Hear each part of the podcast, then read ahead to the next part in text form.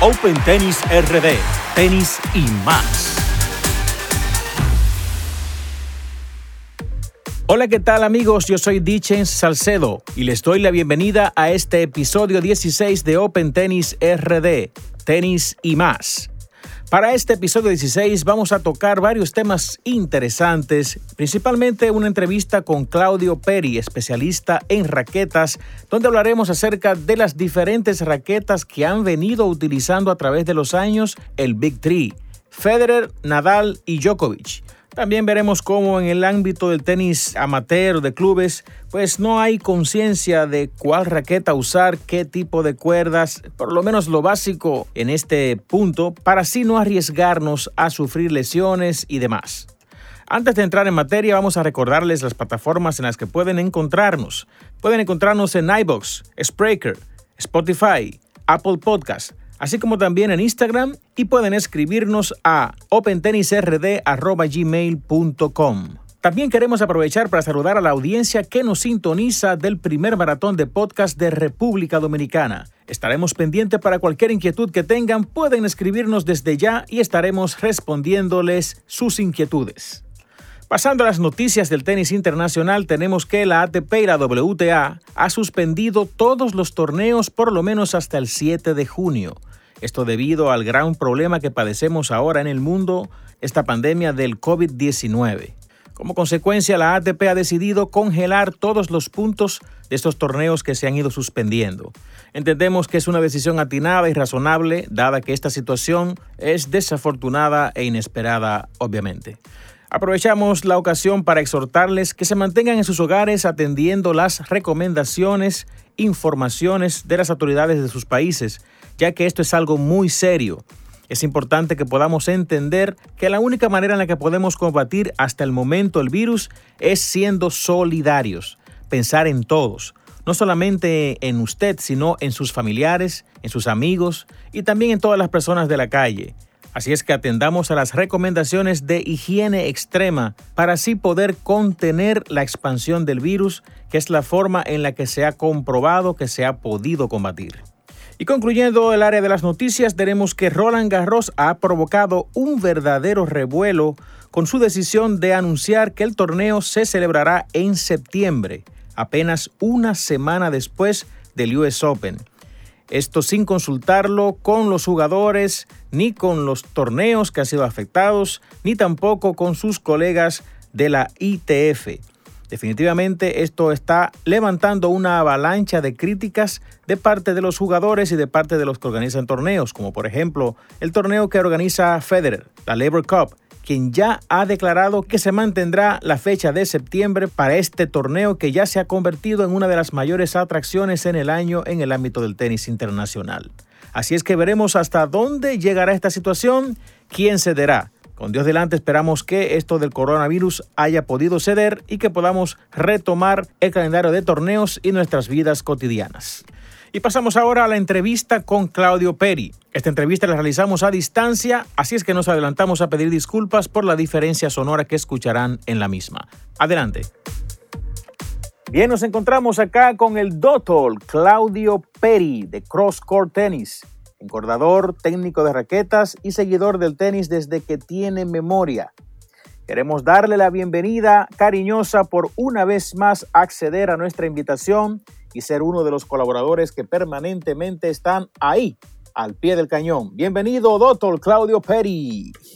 Hola, Diches, hola. Muchas gracias por la enésima invitación. Siempre feliz de estar en este espacio.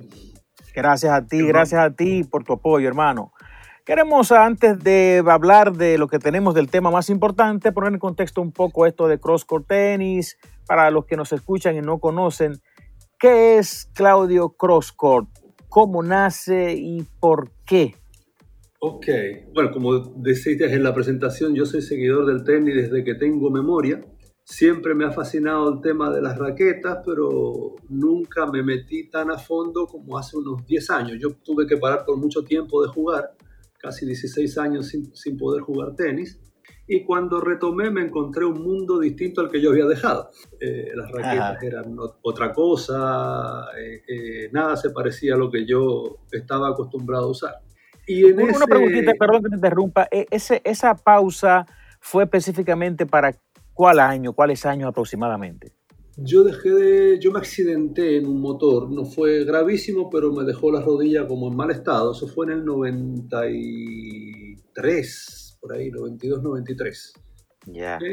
Y retomé el juego en el 2009, o sea, 16 años de, de parón. Uf, ya. 16 de los mejores años. Entonces, claro, bueno, ahora que hablamos un poquito de la historia también de las raquetas, vamos a ver qué pasó. Entonces, como te digo, cuando vuelvo, encuentro un universo completamente distinto. Eh, me subí en la ola moderna, compré una raqueta de las contemporáneas, eh, para no hacer descrédito no voy a decir cuál, y me lesioné, me lesioné el, el codo sufrí bastante, me dio codo de golfista en la cara interior del, del brazo. Y no del tenista, sino del golfista. Exacto, del golfista, al revés, que es en la parte interior del codo, ¿ok? Debido a exceso de pronación. la oh, raqueta era un, monstruo en el servicio, entonces me llevé del gusto del servicio, hacía 7, 8 aces por partido y en ese gusto me lastimé el brazo. El caso es que me puse a investigar las causas, porque nunca me había pasado, o sea, yo jugué tenis desde muy chiquito y nunca, o sea, siempre en mi época se atribuye el codo de tenista y las lesiones a, mala técnica, no a, a, la raqueta per se. Entonces me puse a estudiar, me puse a investigar, meterme en los foros, hablar con todo el que quisiera hablar. Como tengo la ventaja de manejar varios idiomas, estaba en, en foros españoles, en foros norteamericanos, en foros italianos, en fin. Y en eso fui recopilando mucha información. Y entonces, eh, usted, bueno, usted es uno de los culpables cuando empecé con todo esto. Eh, eh, me preguntaban y yo hablaba de eso. mis conejillos de India eran mis amigos más cercanos con los que juego tenis. Miguel Campillo, Rubén D'Angelo, Emilio Burr, gente que no juega torneos, pero que jugamos habitualmente hace muchos años. Entonces, nada, hasta que un día eh, eh, me metieron en un chat, empecé a hablar, me empezaron a... Y tenía la idea ahí en la cabeza siempre de, de, hacer algo con el tenis, pero más bien como hobby. Y nada, así fue que nació CrossCourt. Así fue que nació CrossCourt hace ya año, casi dos años, hecho año y ocho meses. Excelente, pero hemos visto cómo te has metido de una forma muy profunda al punto de ya darte a conocer en el país de forma importante, o sea, con tenistas profesionales eh, de la ATP y de todo. O sea, es una cosa muy seria lo que has hecho. Bueno, no sé si es seria. Yo soy bastante quisquilloso con todo lo que hago. Si hago algo, lo hago bien, si no, no lo hago. Entonces, eso tiene su... Soy casi obsesivo con mis cosas, eso tiene sus pros y sus contras. En fin, sí, o sea, puedo decir que hemos tenido un relativo éxito, aunque este todavía es un mundo eh, eh, desconocido para muchos. Hay todavía gente que se sorprende, gente que no lo cree y, gente que le da la curiosidad y, entra en esto. Entra en esto de, de, la raqueta, la personalización y demás. Bueno, vamos a hablar de eso un poquito más adelante. Sí, y me gustaría que el público se entere de qué hace, cuáles son los servicios que da CrossCourt de paso, ¿no? Hablar un poquito de qué, qué es CrossCourt, ¿no? Sí, sí, mira, bueno, el tema de ser, antes de los servicios creo que importante, o sea, mi misión es que los jugadores se ah, preocupen solamente de jugar tenis. Esa es la única cosa que a mí me interesa, que las raquetas, el encordado no sean tema de preocupación, es quitar una variable menos del juego. Eh, que es un juego muy exigente, muy mental, y si hay una variable menos, algo menos de qué preocuparse, el jugador juega mejor. Ese es uno de mis. Y lo otro es ayudar al jugador a ser saludable, a poder jugar este deporte lo más largo posible. Eh, y después hablaremos un poquito de temas de mercado y demás. Eh, lamentablemente las lesiones producto del tenis por eh, eh, decisiones del mercado han ido creciendo con los años. Años atrás era muy raro eh, ver gente con problemas de codo y hoy en día es lo más normal. Entonces, acorde con esa filosofía está mi, mi selección de productos, o sea, yo vendo estamos trayendo raquetas, estamos presentando algunas marcas y la idea siempre es lo de desempeño y salvaguarda del brazo. De ahí es que no trabajo casi con marcas archiconocidas, aunque sí marcas muy sólidas. Okay. Donnay, por ejemplo, que es una marca histórica que hace unos diseños de raqueta bastante, eh, digamos, alejado de la, del mainstream, como se dice hoy en día. Eh, Angel también, que es una marca inglesa artesanal prácticamente, marcas pequeñas pero con alta calidad. Entonces, Donay, Angel, Diadem también, que tiene unas propuestas muy interesantes y muy en línea con lo que yo planteo. Y asimismo con las, las, líneas de cuerdas. Eh, mi caballo de batalla son las cuerdas italianas marca String Project, que tienen una línea muy interesante y con esas filosofías, desempeño y protección al brazo, todo en un mismo paquete. Excelente. Entonces, Claudio, hablamos un poco acerca de los tipos de raquetas que existen. Eh, ¿Cuáles son los tipos de raquetas que existen para que la gente sepa? Bueno, mira, raquetas, hay, el mercado ahora es tan amplio y profundo, pero digamos que podemos hablar de tres grandes tipologías de raqueta. A ver, a ver. Está la raqueta clásica, que es la raqueta con la que me crié yo y muchos de los jugadores más veteranos, que es la raqueta, digamos, de marco relativamente fino, eh, aro máximo 98 pulgadas, entre 95 y 98. Antes se hablaba, había también aros 90 y 93, pero ya han ido desapareciendo en el mercado. Eh, hay, muy pocas, ofertas en ese sentido. Y la otra característica de la raqueta clásica que es una raqueta flexible, es una raqueta con muy poca potencia, eh, requiere más tenis, requiere mucho más empeño por lo tanto siempre está destinada a jugadores intermedio avanzado y subiendo hasta los profesionales. Y después tenemos la otra gran familia, que tiene también dos subfamilias, que es la raqueta perfilada, que se llama, que es la raqueta moderna, de la raqueta de marco ancho, con forma elíptica o otro tipo de perfiles, ¿okay? que es una raqueta con mucho power, la bola corre mucho más, genera mucho más spin, más rígida, finalmente el diseño de la raqueta moderna, justamente, y la otra cosa es el peso, ¿no? La raqueta clásica tiende a ser una raqueta mucho más pesada que la raqueta perfilada. La perfilada recompensa la falta de power por la menos, menor masa con mayor rigidez. Y ahí vienen los promeditas en el codo. Ahí vienen los oh, promeditas en el codo. Por esto se, da eh, lo que dijiste ahorita de que antes no se veía tanto esta situación. Exactamente, exactamente. O sea, fue una decisión entendible también. O sea, eh, eh, poco después de que yo dejara de jugar tenis, empezó la gran estrategia de masificación del deporte. Entonces, había que buscar forma de que el tenis fuera más fácil, que la gente pudiera aprender más rápido. Por eso que se fueron creando esta tipología de raqueta que tenía mucha potencia, que permitían al, al, al, iniciar, recién iniciado, el novato, divertirse y hacer que la pelota pasara sin tener una técnica depurada. Eh, y hay que darle su mérito. al final de cuentas, el tenis de hoy en día no sería lo que es ni tendría la difusión que tiene si no hubiera sido por esa movida del mercado. Exacto. Hay una tercera familia que es moderna, que es algo que tiene unos 7, 8 años, que es un poco el cruce entre las dos familias. Hay eh, muchas empresas ya producen raquetas que son híbridas, que tienen la característica de ser clásicas en la forma del, de las astas, de la garganta de la raqueta, son realmente más finas, eso da aquella sensibilidad que enamora tanto de la raqueta clásica, pero generalmente con aros perfilados, aros más gruesos, marcos más gruesos. Y también está el revés, que es un caso muy particular de Babolat. Babolat propuso hace unos años una raqueta muy extraña para todo el mundo, que no tuvo éxito, y que ahora se ha repropuesto y parece que está cobrando adeptos que era al, revés. Ellos tenían un aro clásico, de segmento cuadrado, y, la garganta, las astas, eran la de la famosa Aeropro de Nadal. Entonces, era una oh. raqueta, e, esa fue una raqueta que salió 2008, 2007, muy extraña, y que en el momento no tuvo éxito. Ahora, la, ahora es la que está usando Aliasime. Oh, ya, ok. Esas son las raquetas híbridas, que es un diseño, ahora ha habido mucho, estamos en un momento muy interesante con el tema de los diseños de las raquetas, porque se está tratando justamente de, eh, eh, con el uso de los nuevos materiales, nuevas técnicas de construcción, nuevos conocimientos también, eh, de, de, redondear un poquito el círculo, ¿no? buscar esa raqueta que te dé desempeño, pero que no sea demasiado agresiva con las articulaciones.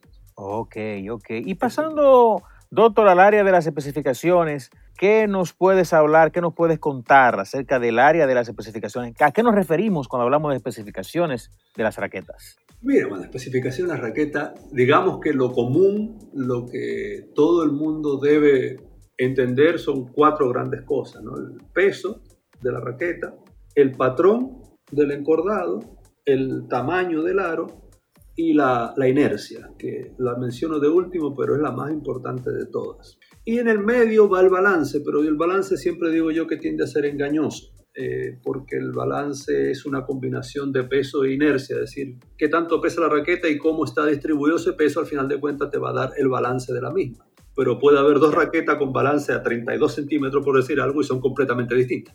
Ya. Entonces digo siempre que el balance es como una especificación derivada. Pero lo que hay que mirar muy bien es eso. el, el, mercado se ha estandarizado mucho en categorías de peso. O sea, están las sub 10 onzas, las raquetas de menos de 10 onzas, que son generalmente destinadas a, usuarios eh, eh, novatos, que no se la recomiendo nunca a un jugador competitivo, aunque sea C3, porque justamente el, el, poco peso hace que la raqueta sea un poquito más inestable. Y cuando uno juega en un nivel donde la pelota se mueve a cierta velocidad, que no es el nivel del novato, eh, la raqueta puede terminar lastimada. Entonces ahí hay uno que tiene que ser muy acucioso en elegir un peso que sea acorde a su nivel de juego y a su contextura física. Y Una preguntita antes, antes de pasar, cuando tú hablas de inercia, esto para que la gente entienda, porque es difícil tal vez transmitir estas cosas de manera no visual como estamos nosotros ahora. Sabemos ya que el peso es el peso, obviamente, y también entendemos que el peso se puede distribuir eh, en diferentes zonas de la raqueta, ¿no? Pero la inercia, ¿qué es la inercia, doctor? A ver, la inercia en términos técnicos es la resistencia que opone un cuerpo a ser puesto en movimiento. Okay. algún ingeniero, amigo ingeniero me podrá corregir, pero hasta donde yo la domino el concepto es eso. Es decir, todo cuerpo opone una fuerza que hay que vencer para poder ser puesto en movimiento. Entonces, las raquetas eh, tienen varias inercias, pero la que siempre se, se, denomina como la más importante, que en inglés se llama swing weight, la pueden ver publicada en casi todos los sitios de ventas de raquetas, aunque no es una especificación que publican las casas, ojo, eso es muy importante. La casa nunca especifica el dato de inercia, porque, y hay un tirón de oreja para la industria, las tolerancias de fabricación, las tolerancias de manufactura son tan grandes que le resultaría imposible garantizar una inercia. Entonces tú puedes tener dos raquetas que se ven exactamente igual, pero con diferencias importantes en términos de inercia, justamente por esto de las tolerancias de fabricación. La tolerancia estándar en la industria es en peso más o menos 7 gramos y la posición oh. del balance más o menos medio centímetro. Parece muy poco, pero 7 gramos hacia arriba y 7 gramos hacia abajo te dan 14 gramos, media onza. Sí, claro. O sea que tú puedes comprar dos raquetas con la misma pintura, ¿ya? Pero una pesa media onza más que la otra. Wow. Y, y esa es una diferencia que vas a sentir a la hora de jugar y, el, cerebro de los jugadores no es tonto. Aunque no sepan los números, siempre gusta más la raqueta más pesada. Eso es algo que tengo archi comprobado. No he encontrado nadie todavía que tenga tres raquetas y me diga que la que más le gusta es la más liviana. Doctor, yo quiero interrumpirle porque usted dijo algo que me hizo recordar un punto que yo mismo estaba confundido hace un tiempo sobre el mismo y es el, el tema del peso hay una creencia generalizada de que las raquetas con poco peso son las mejores raquetas porque te van a proteger el brazo. Sin embargo, y, por el contrario, piensan que las que son pesadas son muy malas porque te van a lesionar por el peso del codo. Y, he visto esto cantidad de veces. ¿Qué hay de cierto en esto y cómo es que funciona esto de, de que si el peso es bueno o es malo para el brazo en la raqueta, etcétera? Mira, hay un viejo adagio en el sector de, la, de, las raquetas que dice, usa la más pesada que puedas manejar cómodamente. ¡Wow! y esa es la mayor de las verdades. Esa es la a ver, ¿por qué? Porque es bastante simple. Si tú le vas a, vas a golpear, pongamos, eh, con un palo de escoba o con un bate de béisbol, ¿con cuál vas a sentir mayor impacto en la mano? ¿Con la escoba o con el bate? Bueno, se supone que con la escoba vas a sentir el impacto en la mano más. exactamente, exactamente. ¿Por qué? Porque el menor peso ofrece menos resistencia al, cuerpo, al cuerpo que estás golpeando. Sucede exactamente lo mismo con la pelota de tenis. la pelota de tenis no es una pared, no es una, una piedra, no es una pared, salvo que estés jugando contra Rafa. Eh, pero la realidad es esa, es decir, cuando tú tienes una raqueta muy liviana, la pelota te gana el contacto, sobre todo cuando tú estás jugando en un nivel donde la pelota se mueve a cierta velocidad. Por eso digo, si todo esto es relativo al nivel que tú juegas. Sí, sí. El novato. Eso es importante remarcarlo una vez más que tiene que ver mucho con el nivel en que se esté jugando. Exactamente. Y con la contextura física. O sea, el peso puede lastimar, y es verdad que el peso puede lastimar, cuando es excesivo para lo que uno puede manejar. Porque si la raqueta pesa más de lo que tu condición física y tu contextura física puede mover cómodamente, la raqueta te va a lastimar. Pero te va a lastimar por sobreesfuerzo, sobre todo en el servicio. Lo que más sufre en esos casos es el servicio. Porque en el servicio es cuando uno, el movimiento inicia desde quieto, no hay, no hay carrera, no hay impulso en ese momento entonces que los músculos trabajan mucho más para poner en movimiento esa raqueta. y ahí sí eh, puede haber lesión. Pero el, adagio es ese, lo más pesado que puedas manejar cómodamente. Yo digo siempre que un jugador C3, para ponerle un parámetro, debería estar jugando con raquetas que van desde los 320 gramos hasta los 340 gramos terminadas. Eso sería en onzas, disculpa que yo mis unidades de medida son un desastre. Sí. 330 gramos vendrían a ser 11.6 onzas, por ejemplo. Ese es un peso adecuado de la raqueta terminada, es decir, la raqueta con su cuerda, con su overgrip, con su antivibrador, si lo usas, etc. En, en esas proximidades, 320, 330, 340, dependiendo de, de, de la contextura del jugador. Ojo, es importante para los que nos escuchan en otros países hablar de, qué es un C3. Hemos hablado de C3. Un C3 es un jugador de club que por lo general eh, compite, no está todavía a un nivel de tenis alto, pero es la, vamos a decir, donde se encuentra el grosor de la mayoría de jugadores, ¿no? En, los clubes y demás. Es el, el amateur competitivo, la categoría de entrada, digamos si se utilizáramos la escala norteamericana de la, de la, clasificación de los jugadores, son todos esos jugadores que están entre 3,5 y 5. Son los niveles que usa la, la USTR para clasificar. Excelente. Doctor, vamos, por razones de tiempo, vamos a pasar rápidamente al otro punto de especificaciones. Patrón, ¿qué es el, cuando hablamos de patrón, qué es el patrón? El patrón es la cantidad de cuerdas que tiene la raqueta y cómo están dispuestas. Eh, ahí hay que tomar en cuenta mucho el estilo de juego conduce a tal o cual patrón. El jugador que tiende a pegar plano necesita un patrón más cerrado. Hay, por ejemplo, los patrones 18 por 20 o un 16 por 20, que es poco común ya, pero sigue existiendo algunas ofertas en ese sentido. ¿Qué es lo que sucede con esos patrones? Al, ser más tupido, haber menos espacio entre las cuerdas, ¿okay? el vuelo de la bola es mucho más lineal baja la potencia de la raqueta y permite que la bola eh, eh, entre en la cancha con más probabilidades, digamos. Okay, el vuelo de la raqueta es distinto, es más frontal. El jugador de spin o el jugador, digamos, eh, que usa una cantidad de spin suficiente para controlar la bola, ¿no? que, que pega el planazo, generalmente se, se, se acepta en, en patrones 16 por 19 o algo por el estilo hace unos pocos años, que, bueno, la que tú usas, la que tú usaste hasta hace poco, estado, estuvieron muy de moda los patrones de spin, patrones muy abiertos, con mayor cantidad de principales y menos cantidad de cruzadas, 18 por 16 de Wilson, por ejemplo, eh, que lo que hacían era eh, hacer el juego más fácil. El patrón muy abierto lo que tiene, la bola sale con un ángulo de salida más alto, la bola va rotando más porque hay más espacio entre las cuerdas, por lo tanto la raqueta imprime más efecto y se controla mucho más la pelota, se juega más fácil. El, digamos que el, contra, lo, lo, negativo de esos tipos de patrones es que responden muy mal al golpe plano. Por ejemplo, el jugador agresivo, ¿okay? muchas veces le costaba cerrar los puntos porque a la hora de pegar plano la bola se le iba. Entonces, eso es, eh, eh, digamos que el patrón de spin busca más consistencia que, que potencia. Bien. entonces hemos hablado, hemos hablado de peso, inercia, patrón. patrón. ¿Nos falta algún otro más? El último, el tamaño del aro. El tamaño del aro que es muy importante. Eh, el tamaño del aro también va atado al estilo de juego y al nivel de juego.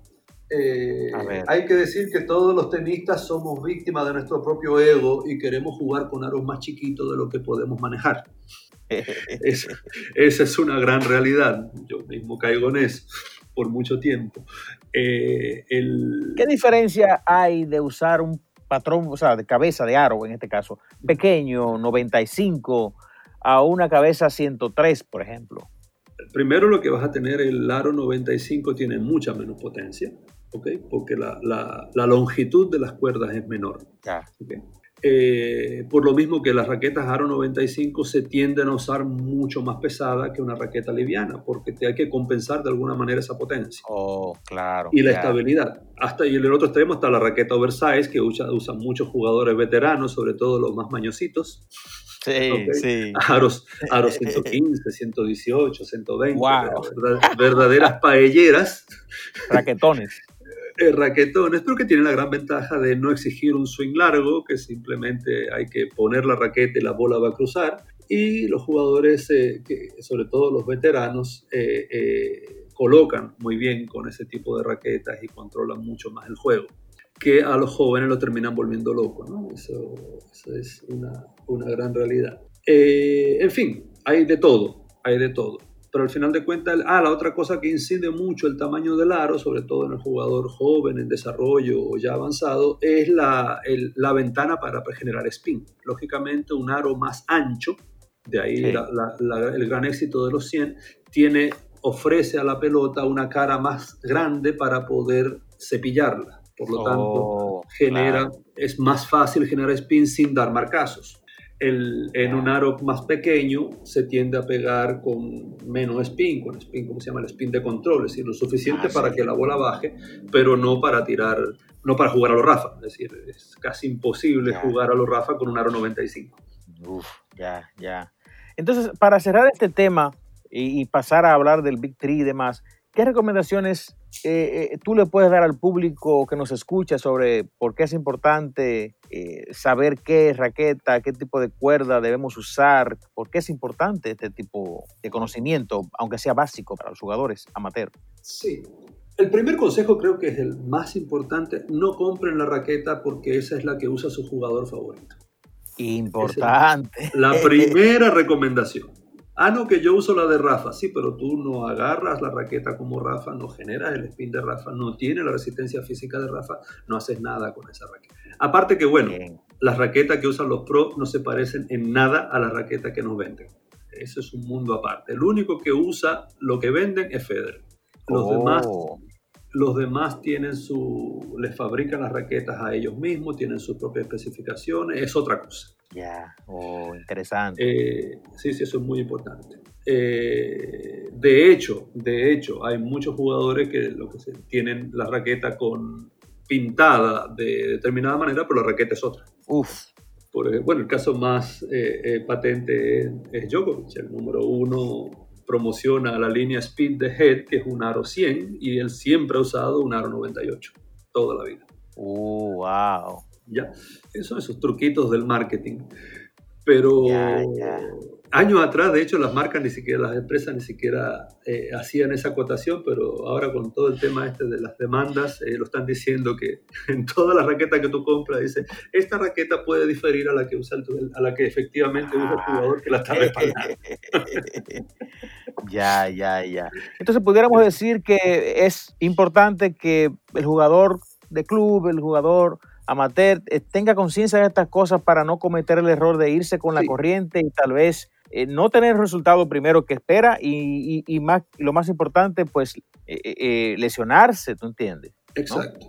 O sea, lo más importante, mira, para mí es ser honesto consigo mismo y con su tenis. Hablo por la experiencia. Yo hasta el otro día estaba usando la Prostaff 85 de Sampras. Es una raqueta maravillosa, es una raqueta que te da unas sensaciones increíbles, pero lógicamente a mis, en ese momento, 41, 42 años, no es verdad que yo estaba en condiciones de manejar una bestia de ese tipo. Y ahí fue que empecé a, a, moverme hacia otras cosas y ya estoy jugando con un aro 100. Un aro 100 particular, pero es un aro 100. O sea, hay que ser honesto con su propio tenis. Y los, los otros, los tenistas, tendemos a, a, llevarnos por el ego. Yo uso la raqueta más pesada, yo uso el aro más chiquito, yo uso la tensión más alta. Eh, pero al final de cuentas ser honesto con uno mismo, qué es lo que uno puede manejar y sobre todo conocer su juego. Es decir, si yo soy un pegador que revienta la pelota en todos los tiros, no me voy a comprar un Aero Pro. Ya. la, raqueta de Nadal. O sea, no se parece nada eh, eh, a mí, sobre todo si no genero esa cantidad de spin. O por lo contrario, si yo soy eh, un jugador de fino, un jugador de toque, okay, tampoco hago nada comprando un Aeropro. Sí, claro. La raqueta siempre va acorde al estilo de juego y a las características del jugador. Entonces no se lleven del mercado, sean honestos con lo que necesitan y no les dé vergüenza usar un aro 102 o un aro 105, que hay raquetas excelentes en esa categoría también. Bien, hablemos, doctor, del Big Three. Vamos a pasar a, este tema que, tanto apasiona. Federer, Nadal, Djokovic. ¿Cuáles raquetas usan ellos? y pudiéramos hablar un poco de cuáles han usado desde sus inicios o en los últimos años y qué les aporta esto a sus estilos de juego. Arranquemos con lo que usted quiera, cualquiera de los tres. Bueno, primero que nada, o sea, los tres representan justamente y ejemplifican lo que acabo de decir. Cada quien tiene su instrumento que se, se adapta a su tipo de juego.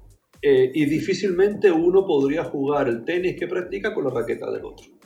Eh, eh, eso es, es, es así. Empecemos, digamos, con el que más cambios ha hecho y con el cambio más sonado, Federer.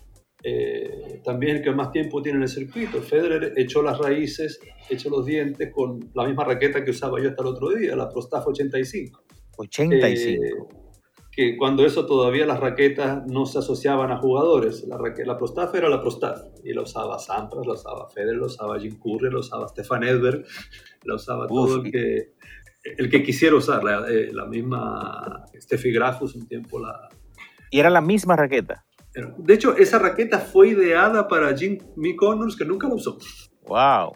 Sí, Jimmy es porque la, la tiene una historia muy interesante. Pero bueno, no vamos, no vamos a entrar en la historia del modelo porque eh, se vuelve complicado. Claro. Entonces, Federer, Federer arrancó con ese 85. Con ese 85. De hecho, el famoso partido de Federer contra Sampras en Wimbledon 2001 los dos tenían la misma raqueta. Oh, ya. Ok. Eh, bueno, no la misma. Federer tenía la versión hecha en China y Sampras la versión hecha en San Vincent, pero esa es otra historia. en fin, después, después de 2001 es que Federer, cuando ya empieza a subir en el ranking, y después que Federer es número uno, él pide a Wilson algo especial. Entonces de ahí que sale toda la serie de raquetas Aro 90 que usó Federer a partir del año 2003. O sea, cambió de 85 a 90 a 90. Él pasó de 85 a 90. Eh, y con eso eh, se mantuvo él hasta el año 2014. ¿Qué le, qué, le, ¿Qué le aportaba, qué le quitaba, qué le sumaba, qué le facilitaba cambiar de la 85 a la 90? Pongámonos en contexto también en la época. Estamos hablando de principios de los 2000. Sí. El tenis que se jugaba a principios de los 2000 no era el tenis que se juega hoy en día, era, había un poquito menos de carga de spin, todavía estaba, por ejemplo, vigente en el circuito Agassi, estaba vigente toda una camada de jugadores que tendía a pegarle muy fuerte y más plano. Sí, sí. Entonces, Federer, con esta capacidad enorme que tiene de utilizar lo que viene de aquel lado y lastimarte tomándolo muy temprano, el aro 90 le daba todas las armas para poder ser, bueno, y lo que fue eh, en ese momento Federer, que era casi imposible ganarle en, en pistas rápidas. Porque la raqueta le daba justamente toda la estabilidad y toda la precisión que él necesitaba. ¿Cuándo empieza a sentir Federer que realmente la raqueta no era suficiente? Después de 2008-2009. 2008-2009 sucede algo muy importante en el circuito, que es la ralentización de las superficies. Ok. Ok. En todo el circuito, las canchas rápidas dejan de ser más, tan rápidas, incluido nuestro querido Wimbledon. Uf. Y en eso entonces empieza a predominar con toda esta camada de jugadores jóvenes, capitaneados por Nadal y los que vinieron después, empieza a primar un juego de más efecto. La pelota viene más cargada de spin. También eh, tenemos más físico, ¿no? más físico. Y también hay un tema que son las cuerdas. Eh, yo siempre digo, entre, en broma y en serio, que el que mató a Sampras no fue la raqueta, sino fueron las cuerdas. ¿okay? El, que, el que jubiló a Sampras se llama Guga Cuerten, que fue el primer jugador que usó poliéster en el circuito. Oh, ya. Ya. Eh, fue el primer jugador que usó poliéster, el Guga. El Guga fue el primer jugador en usar poliéster. Luxilon, que de ahí es que debe su, su gran éxito la marca. ¿okay?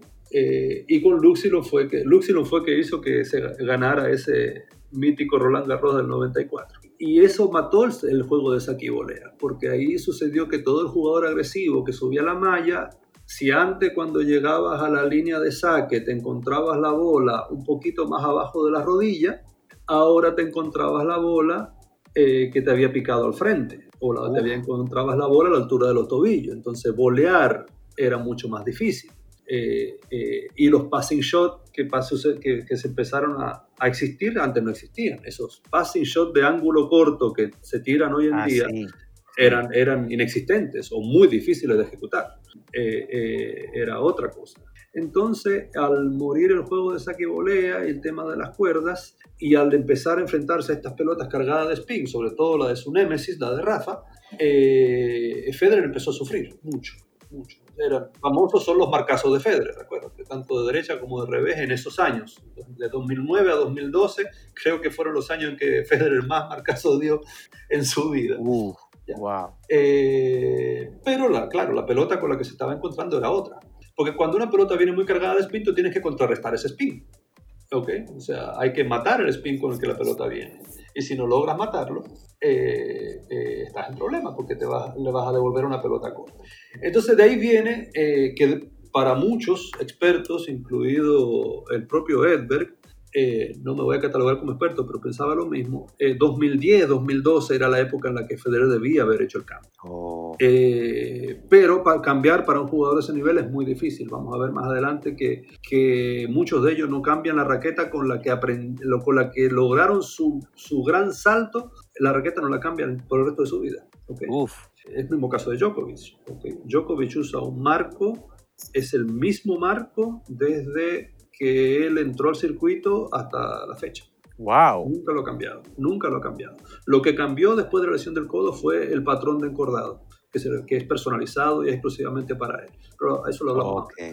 ok, entonces volviendo a Federer. Federer hace este cambio en 2014, le cuesta muchísimo, ok, porque es muy difícil reconfigurar una raqueta Aro 97 para que tenga las mismas características de toque y eh, movilidad que necesita Federer. Sí.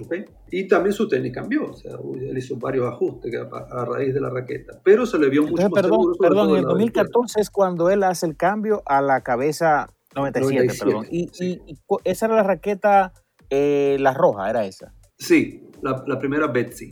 Okay, eh, Que esa, una anécdota, esa raqueta fue un orgullo para todos los, los foreros de Tennis Warehouse.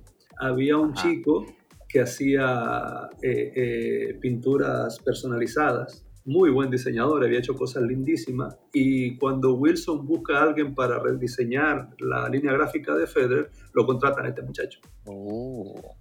Es decir, que ellos nos miran. Todo lo que escribimos en los foros, la, la industria lo ve. Qué bien. Entonces le costó a Federer adaptarse a la raqueta.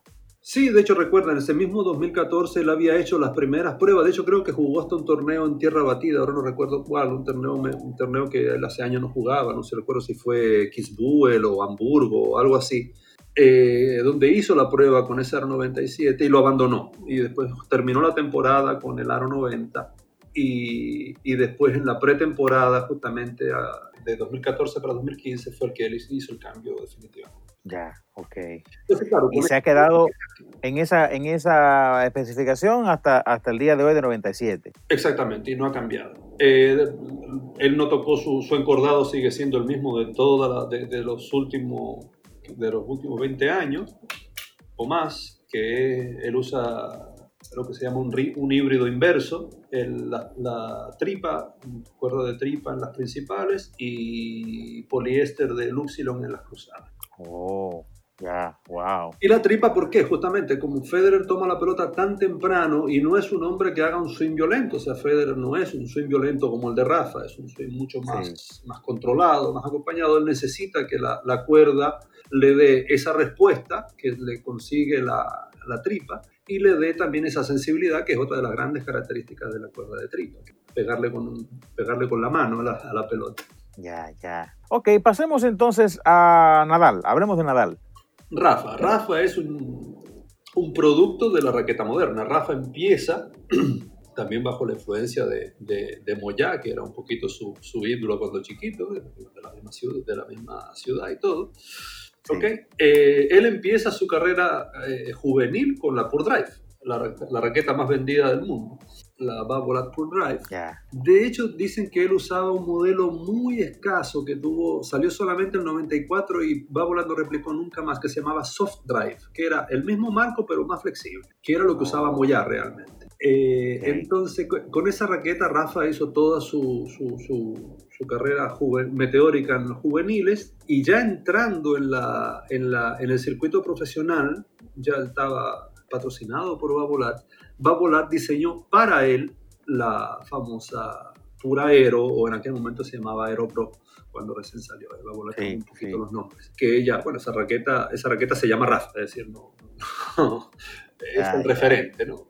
Fue para él, creada para él. Babolata creado para él, tanto la raqueta como las cuerdas años después. Las famosas RPM Blast también fueron diseñadas para el juego de Rafa. Y ahí tenemos una raqueta que es el exacto opuesto de la raqueta de Fred. Una raqueta aro grande, marco grueso, súper aerodinámica y con mucho power, porque con el golpe tan particular que tiene Rafa, que es más lo que cepilla que lo que empuja, aunque ha ido cambiando con los años, pero en ese momento era más así, ¿ok?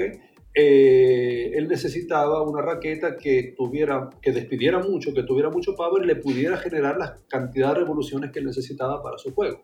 entonces de ahí es que la, Aeropro encaja perfectamente en ese, en ese estilo. Y ¿cuál es la, cabeza de, de, la raqueta, de esta raqueta? Es un Aro 100. Bueno, de hecho, la raqueta de Rafa y la que venden en el mercado es en general exactamente igual. Lo que cambia es el peso y las especificaciones de, peso e inercia. Pero en términos de aro y patrón es la misma que sale al mercado. Ok. Okay. Pero las raquetas se las personalizan. Cada, cada, cada tiene sus especificaciones. Claro, claro. Entonces, ahí volvemos. Aquí tenemos dos tipologías de raqueta para dos tipologías de juego distintos. O sea, para Federer sería imposible desarrollar el tenis que desarrolla con la raqueta de Rafa. Ah, y viceversa. ¿okay? Y viceversa. O sea, Rafa no podría generar la cantidad de spin que genera con la raqueta de Federer. Eh, de hecho, particularidad de la raqueta de Federer es bastante pesada y la raqueta de Rafa, incluso la que él usa, es relativamente liviana. De hecho, Rafa usa una de las raquetas más livianas en el circuito. ¿Oh, sí? A ver, cuéntanos. La raqueta de Rafa pesa terminada alrededor de los 340 gramos, que es un peso muy similar al que puede, manejar cualquier común mortal. La diferencia es el nivel de inercia de la raqueta de Rafa, que es bastante alto. ¿Cuántos es en onzas? 340 eh, gramos, estábamos hablando, del, bordeando las 12 onzas. Ok, ok, ah, Bordeando las 12 onzas. ¿Y la de Federer? La, raqueta, la de Federer pesa 12 onzas desnuda. Uf. Ok, la raqueta de Federer pesa lo mismo, 340 gramos, sin cuerda, sin overgrip, sin nada. O sea que la raqueta de Federer terminada ronda los 356, o sea, casi 12 onzas y media y un poquito más. Uf, ya. Ok. Ok, ok. Entonces ahí vemos las dos, las dos naturalezas de juego, cómo influencian la selección de la raqueta. Y, Bien, y hablando de Djokovic. Djokovic está en el medio. Djokovic está en el medio. Como decía ahorita, Djokovic usa el mismo marco hace muchos años, que es un marco eh, head, que es eh, exactamente, ahora no recuerdo el código, pero es una, un aro 98, patrón 18 por 20. Okay. Es una raqueta relativamente clásica, pero que encaja bien con su juego de contragolpeador. Es una raqueta que absorbe muy bien la potencia, la devuelve muy bien. Hay un caso interesante con Djokovic, es eh, él modificó muy fuertemente su raqueta para poder ganar la Rafa. Oh. Modificación que después llevó a su lesión de codo. Él empezó a oh. utilizar unos niveles de inercia inhumanos para eh, hablar, en plata, digamos que la raqueta de un jugador amateur oscila entre los 315 y los 330 puntos de inercia, más o menos. Eh, siendo 315 una raqueta promedio, que se mueve relativamente fácil, y 330 ya una raqueta importante que hay que moverla, hay que saberla acelerar, pero que genera mucha potencia. Eh, las raquetas de los profesionales generalmente se mueven entre los 330 y los 350 y alguito. Algunos se empujan hasta, hasta 300. Bueno, Babrinka, que es un animal, usa 356. Djokovic llegó a tener su raqueta en 372 puntos de inercia. ¿Qué? es una monstruosidad. ¿okay? Eso es una monstruosidad. Wow. Pero claro, él necesitaba ese nivel de, estabilidad en la raqueta para poder contrarrestar el ladrillo de Rafa, sobre todo en tierra batida. Y le resultó, y le resultó. Sí, efectivamente, resultó, Correcto, correcto. Eh, aunque después el esfuerzo, acuérdense que él también cambió su movimiento de servicio eh, en la época con Becker, y en ese cambio parece que esa, esa exigencia de la raqueta le fue deteriorando el codo, que llevó a su lesión a principios de, de finales de 2016, principios de 2017. Sí, correcto. Entonces, y después de eso hizo un cambio, bajó esos niveles de inercia, ahora anda ya en valores, digamos, estándar, 352, leí por ahí, uno nunca sabe cuáles son los valores exactos, pero se ve, o sea, la raqueta de él siempre usó mucho plomo en el interior del aro y se ve que esa cantidad es mucho menor a lo que usó por, por mucho tiempo.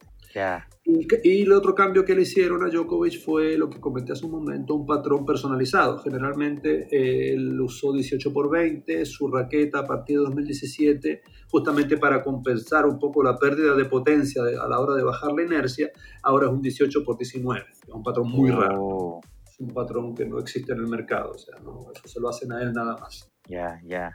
Un paréntesis eh, rápido, doctor. ¿El patrón de la raqueta de Nadal cuál es? Que, no recuerdo si te lo dije. Es un 16 por 19, lo que decía ahorita, un patrón para generar spin. Y de hecho es un patrón muy abierto. Si uno agarra una, una pura Aero Aero Pro, se va a dar cuenta que los cuadraditos son muy grandes eh, comparado con otros patrones 16 por 19. Todo ¿Y el patrón de la raqueta de Federer cuál es? Es el mismo 16 por 19, pero más cerrado. También porque el aro es más pequeño, es más tupido. Ya, ok, bien. Eh, eso del tamaño de los cuadraditos es un tema de diseño clave, es decir, eh, cada raqueta, creo que donde más pasan los ingenieros tiempo averiguando es cuál es el mejor espacio que genera el mejor desempeño para las raquetas. No es tan simple como hacer más 16 por 19. ahí sí que, ahí que está la gran ingeniería. Y, nada, eso, o sea, como ves, te digo, o sea, tenemos tres jugadores con tres tipos de juego distintos, un jugador agresivo y creativo como Federer, un jugador de potencia, eh, eh, defensivo contragolpeador, porque Rafa, bueno, Rafa es Rafa, pero, eh, pero es un jugador de mucha potencia física y, y, con un swing que genera más rotación que traslación, aunque lo ha cambiado últimamente. De hecho, eh, desde que llegó, desde que llegó Moya a la esquina, él está generando más potencia. Le subieron incluso la inercia a la raqueta y está pegando un poquito más plano. Sí, sí, sí. por otro lado, tenemos un contragolpeador de goma como Djokovic que usa toda, la, toda su movilidad y la estabilidad de la raqueta para bloquear cualquier cosa que venga, no importa con la potencia que se la tire. Y con un patrón de encordado que le permita controlar la bola. Correcto, correcto. Bueno, doctor, la verdad es que muy interesante eh, este tema que hemos tocado eh, en este episodio 16. Eh, una pena que, no podamos seguir hablando de detalles que son importantísimos también, pero bueno, ya en otros episodios vamos a ver si podemos invitarle para, para abordar estos temas y poder satisfacer posiblemente la curiosidad que tenga nuestra audiencia. si hay algunas palabras finales que quieras decir, pues los micrófonos son suyos, doctor. Ok, bueno, como siempre, muchas gracias por permitirme hablar de lo que más me gusta. eh, como te habrás podido dar cuenta, si me encanta tanto el tema que puedo pasar horas hablando de esto, ya nos pasamos hace rato del tiempo establecido para el programa. Así es, así es. Eh, nada, los que nos escuchan, eh, hagan preguntas, Creo que por los distintos canales podemos hacer tal vez un programita de preguntas y respuestas y hacer algo así. Y nada, eh, recuérdense que todos los jugadores son distintos, por lo tanto las raquetas no tienen por qué ser todas iguales. Ese es mi moto y siempre va a ser. Excelente, gracias doctor por atender a nuestra llamada una vez más y en otra ocasión estaremos continuando este tema y abordando otros más de interés para el público. Gracias doctor. Gracias Dichen, un gran abrazo, saludos a todos. Bien amigos, volvemos a estudio. Agradecemos una vez más a Claudio Peri, el doctor, por esa interesantísima entrevista. Una vez más, gracias por su colaboración. Les prometemos que traeremos varias entrevistas más con Claudio Peri para poder abordar diferentes tópicos que seguro serán de su interés. Más adelante hablaremos de eso. Bien, así también agradecemos la sintonía a la audiencia del primer maratón de podcast de República Dominicana y queremos invitarles a que sigan en sintonía con el mismo, ya que más adelante podrán escuchar temas diversos e interesantes en este primer maratón. Y hasta aquí ha llegado el episodio 16 de Open Tennis RD. primer podcast de tenis de República Dominicana. Le invitamos a que sigan en sintonía ya que prontamente vamos a lanzar el siguiente episodio abordando temas de interés como siempre les tenemos acostumbrados.